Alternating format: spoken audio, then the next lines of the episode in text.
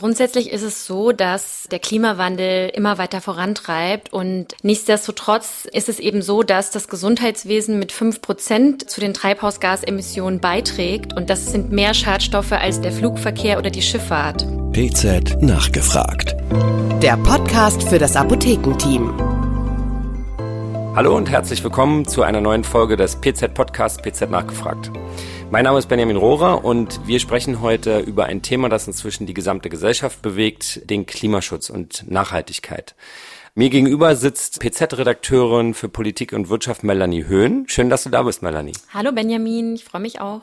Du hast einen ganz tollen Titelbeitrag in der PZ geschrieben, in dem du dich wirklich sehr intensiv mit dem Thema beschäftigt hast, Apotheken und Klimaschutz. Der schöne Titel Die grüne Apotheke. Richtig. Und der Titel ist natürlich in der PZ zu lesen, aber ich wollte mit der Autorin auch gerne nochmal darüber sprechen. Um mehr darüber zu erfahren, würde mich mal grundsätzlich interessieren, wie das Thema Klimaschutz und Nachhaltigkeit überhaupt auf den Gesundheitssektor anwendbar ist. Also Apotheken müssen ihre Kühlschränke kühl halten, damit die Arzneimittel ordnungsgemäß abgegeben werden können. Sie müssen auch nachts natürlich teilweise Licht anmachen, weil sie Nachtdienste haben. Sie müssen die Apothekensoftware laufen lassen. Das heißt also, kann man im Gesundheitswesen überhaupt die gleichen Regeln anwenden wie in allen anderen Gesellschaftsbereichen zum Thema Klimaschutz? Also grundsätzlich ist es so, dass der Klimawandel immer weiter vorantreibt und um diesen Klimawandel aufzuhalten, müssen eben alle Gesellschaftsbereiche sich beteiligen und deswegen eben auch die Gesundheitsbranche.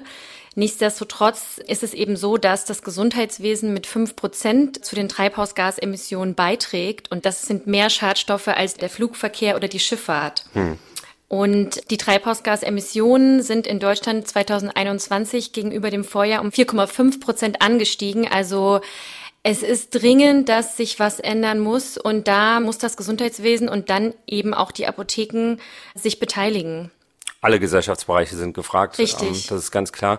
Ich habe aus deinem Titelbeitrag sehr viele spannende Tipps und Hinweise herausgelesen, die du Apotheken machst, auch nach deinen Recherchen, die Apotheken umsetzen können, wie sie Energie einsparen können, wie sie das Thema unterstützen können. Hast du vielleicht ein paar Highlights für uns zum Thema Nachhaltigkeit in der Apotheke? Ja, habe ich. Also grundsätzlich ist es erstmal so, dass nicht jede Apotheke jede Empfehlung umsetzen kann. Es kommt immer auf die Größe der Apotheke an, auf die Besetzung. Also es ist aber trotzdem immer ein Prozess, den jede Apotheke angehen muss. Zwei große Bereiche, wo man schon mal ansetzen kann, sind der Energiebereich und die Mobilität. Also im Energiebereich sollte man beim Ökostrom ansetzen. Da kann man vergleichen und sollte aber gucken, dass man wirklich Anbieter findet, die echten Ökostrom anbieten. Und als zweites sollte die Mobilität in der Apotheke bedacht werden. Also, also Botendienste. richtig, aber auch wie zum Beispiel Mitarbeiter zur Apotheke kommen. Also fahren sie mit den öffentlichen Verkehrsmitteln, mit dem E-Bike oder doch mit dem Auto. Also da kann man auf jeden Fall auch ansetzen. Und bei den Botendiensten gibt es immer mehr Apotheken, die auf E-Bikes setzen einsetzen. Es gibt sogar eine Apotheke, die hat ein Apothekenpferd. Okay. In Deutschland? In Deutschland, aber das ist, glaube ich, eher so Marketing. Auf einer einsamen Insel in den Halligen? Oder? Nee, das ist irgendwo in Süddeutschland. Ah ja, okay. Genau. Aber das sind so die zwei Bereiche, also Mobilität und der Energiebereich, wo Apotheken sparen oder ansetzen sollten. Ansonsten kann man sich auch fragen, wie groß halte ich mein Lager? Ist meine Lagerhaltung effizient? Wie ist meine Beleuchtung? Ist die umweltschonend? Wie alt sind meine Büro-Elektrogeräte? Ist mein Kühlschrank umweltfreundlich? Ein weiterer Bereich, der bedacht werden sollte, ist die Digitalisierung. Also da kann man im Hinblick auf das E-Rezept natürlich, ja, einfach Papier sparen, aber auch beim Ausdrucken von Rechnungen oder von anderen Dokumenten. Weiterhin sollte man sich fragen, ob man zum Beispiel Bestellungen bündeln kann, damit der Großhandel vielleicht nur noch zweimal am Tag beliefert. Oder man kann auf Plastiktüten verzichten, ein gutes Mülltrennsystem etablieren. Man kann auch dazu beitragen, umweltfreundlicher zu sein, indem man flüssigen und pulverigen Rezepturabfall nur über den Arzneimittel- oder Gefahrstoffabfall entsorgt. Sehr gut. Ähm, Melanie, du hattest eben kurz erwähnt, dass die Apothekenmitarbeiter natürlich auch was dazu beitragen können über den Anfahrtsweg zur Apotheke. Also würdest du Inhaberinnen und Inhabern empfehlen, da auch die Mitarbeiter und Mitarbeiterinnen zu unterstützen? Ja, also ihnen vielleicht irgendwelche öffentliche Verkehrsmittelkarten oder so zur Verfügung zu stellen. Ne? Genau, es gibt so Ansätze, dass zum Beispiel eine Bahncard zur Verfügung gestellt wird oder ÖPNV-Vergünstigungen. Also da sollten Inhaber schon auch mit ihren Mitarbeitern kommunizieren und gucken, was ist möglich, wie kann man den Anfahrtsweg umweltfreundlicher gestalten. Sehr gut. Das Thema ist auch in der Standesvertretung der Apotheker und Apothekerinnen angekommen. Der diesjährige DAT stand unter dem Motto Klimawandel, Pharmazie und Gesundheit. Hinzu kommt, dass es, glaube ich, in der Landesapothekerkammer Thüringen, also auf Landesebene, erstmals eine AG zum Thema nachhaltige genau. Apotheke gibt. Genau. Erzähl uns doch mal, wie die Bewegungen in der Standesvertretung da, auf welchem Stand die sind. Ist das alles noch in Kinderschuhen oder hast du den Eindruck, dass sich da wirklich was bewegt? Also ich habe den Eindruck, da bewegt sich echt viel, weil die Pharmacists for Future, die erarbeiten gerade mit der Landesapothekerkammer Thüringen einen Leitfaden, zum nachhaltigen Agieren für Apotheken. Der wird gerade erarbeitet, liegt gerade ein bisschen auf Eis wegen dem DAT. Aber da sollen Handlungsempfehlungen den Apotheken an die Hand gegeben werden, wie sie nachhaltiger agieren können. Und das ist aus über, ich glaube, über 100 Punkte werden da bedacht. Ansonsten gibt es einige Anträge beim DAT zum Thema Nachhaltigkeit. Da wird zum Beispiel unter anderem der Gesetzgeber aufgefordert, alle Bereiche auf Klimaneutralität und auf Nachhaltigkeit zu überprüfen. Außerdem werden verpflichtende ökotoxologische Untersuchungen bei Neuzulassungen gefordert. Und die pharmazeutische Industrie wird auch aufgefordert, nachhaltige und umweltschonende Verpackungskonzepte zu entwickeln.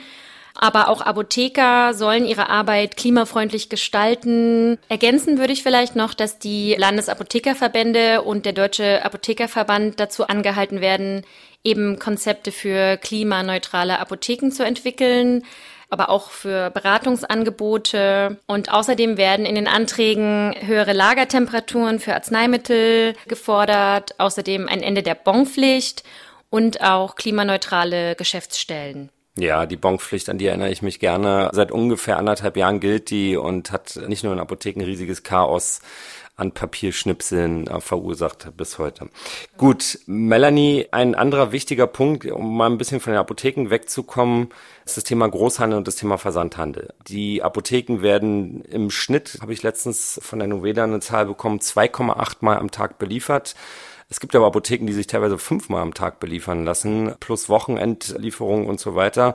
Der Versandhandel glänzt auch nicht gerade durch niedrige CO2-Emissionen. Wenn ich überlege, wie oft das DHL-Fahrzeug am Tag durch meinen Ort fährt, dann ist das schon ziemlich viel. Wie bewertest du das Thema? Muss da auch was passieren? Auf jeden Fall, weil der Verkehr ist einer der größten Emissionstreiber. Also ich glaube, ein Viertel der CO2-Emissionen der EU gehen auf den Verkehr zurück. Und ich glaube, davon entfallen 70 Prozent auf den Straßenverkehr. Also das ist ein Punkt, wo man auf jeden Fall ansetzen muss. Diese Häufigkeit der Großhandelstouren müssen hinterfragt werden.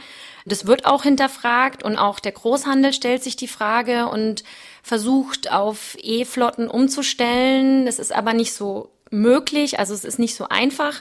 Es gibt vereinzelt E-Autos, die beim Großhandel zum Einsatz kommen, aber von einer großflächigen Flotte ist es noch weit entfernt. Und ja, der Versandhandel ist natürlich auch kritisch zu betrachten, weil der DHL-Konzern zum Beispiel, der natürlich auch zum Beispiel die Doc Morris-Pakete ausliefert, der verursachte 2020 33 Millionen Tonnen Emissionen und 1,8 Milliarden Pakete wurden befördert. Also das ist eine große Menge. Und Doc Morris verschickt nach eigenen Angaben 25.000 Pakete am Tag. Und da hat zum Beispiel kürzlich der Noveda-Chef bei den Münsteraner Gesundheitsgesprächen gesagt, dass das einfach ein Skandal ist. Also er kritisierte die Umweltbilanz des Unternehmens. Ja, ich kann die Debatte nur bestätigen. Ich war vor Ort bei diesen Münsteraner Gesundheitsgesprächen und der Herr Cook von der Noveda, der Noveda-Chef, hat da auch zum Thema E-Flotte vom Großhandel noch was Interessantes gesagt. Und zwar hat er gesagt, wenn beispielsweise in einer Niederlassung der Noveda in Essen alle Großhandelsfahrzeuge gleichzeitig nach dem Dienst aufladen, dann geht in diesem Essener Stadtteil das Licht aus. die brauchen so viel Strom. Also das Netz ist dafür einfach noch nicht vorbereitet. Ne? Da muss sich also insgesamt auch bei der Aufladung, beim Aufladungsnetz dieser E-Autos noch einiges tun, hat er gesagt. Melanie, noch eine kurze letzte Frage zum Thema Nachhaltigkeit und Klimaschutz, die sehr aktuell ist. Apotheken, unter anderem Apotheken, müssen sich seit dem 1. September meines Erachtens an neue Energiesparvorgaben der Bundesregierung halten. Da geht es auch natürlich um Nachhaltigkeit, aber in erster Linie um die Energiekrise, die wir inzwischen haben. Hast du da zwei, drei kleine Fakten, die jetzt gelten für Apotheken? Was ist da passiert? Ja, also die Apotheken müssen ihre Außenbeleuchtung in der Zeit von 22 Uhr abends bis 16 Uhr am Folgetag ausschalten. In diesem Zeitraum dürfen auch der Apothekenschriftzug und die Schaufenster nicht beleuchtet werden. Bei beheizten Geschäftsräumen ist es so, dass die Ladentür geschlossen sein muss. Und als dritte nicht verpflichtende Maßnahme ist es so, dass die Raumtemperatur in den Arbeitsräumen gesenkt werden soll. Also der Verordnung zufolge genügt eine Temperatur von 19 Grad Celsius. Verstehe. Ja, in Behörden ist es sogar verpflichtend, aber hier wird es als nicht verpflichtend eingeführt. Okay. Melanie, tausend Dank für deine spannenden Insights, für die tolle Titelgeschichte, die du uns hier nochmal im Podcast vorgestellt hast. Ein Thema, das wir natürlich nur am Rande in seiner Tragweite bis jetzt dargestellt haben und uns in den kommenden Jahren extrem beschäftigen wird, auch die Apotheken. Und insofern vielen Dank für deine Einblicke und Gerne. an alle Hörerinnen und Hörer, danke fürs Zuhören. Tschüss. PZ nachgefragt. Der Podcast für das Apothekenteam.